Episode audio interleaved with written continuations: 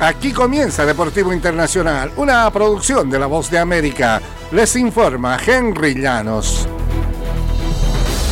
El número de Shaquille O'Neal será retirado el 13 de febrero por el Magic de Orlando, que se convertirá en la tercera franquicia de la NBA en rendir este homenaje al jugador cuatro veces campeón de la liga y miembro del Salón de la Fama.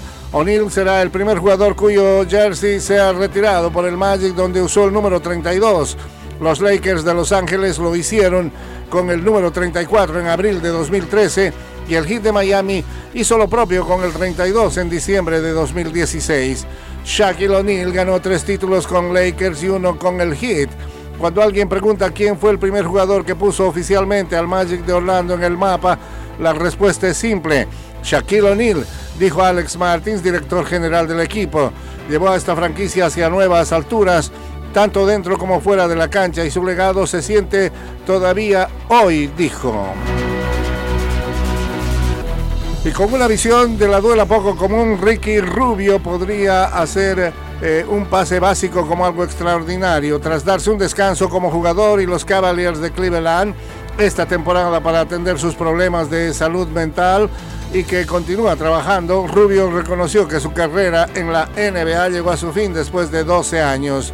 Rubio, de 33 años, que también tiene una distinguida carrera internacional con España, se refirió a sus recientes problemas y añadió que está mucho mejor y mejora cada día. El jugador hizo el anuncio en la red social X después de que llegó a un acuerdo con los Cavaliers para rescindir su contrato y confirmó a la prensa que eh, los Cavaliers recibirán un alivio financiero de 6 millones 100 mil dólares este año y 6 millones 400 mil 2024 eh, y 2025, según indicaron. En el tenis internacional, Coco Golf ancló en las semifinales del torneo de Oakland hoy viernes con una victoria por parciales idénticos de 6-1 sobre la francesa Bárbara Gracheva bajo la lluvia.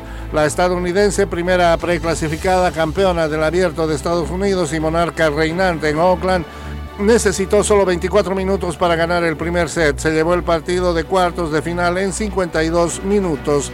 Coco Goff no ha, perdido un solo set en este certamen. En su coronación del año pasado tampoco dejó ir una sola manga. La lluvia postergó el inicio del duelo y amenazó con volver al final, pero Goff logró el triunfo con celeridad mediante cinco aces.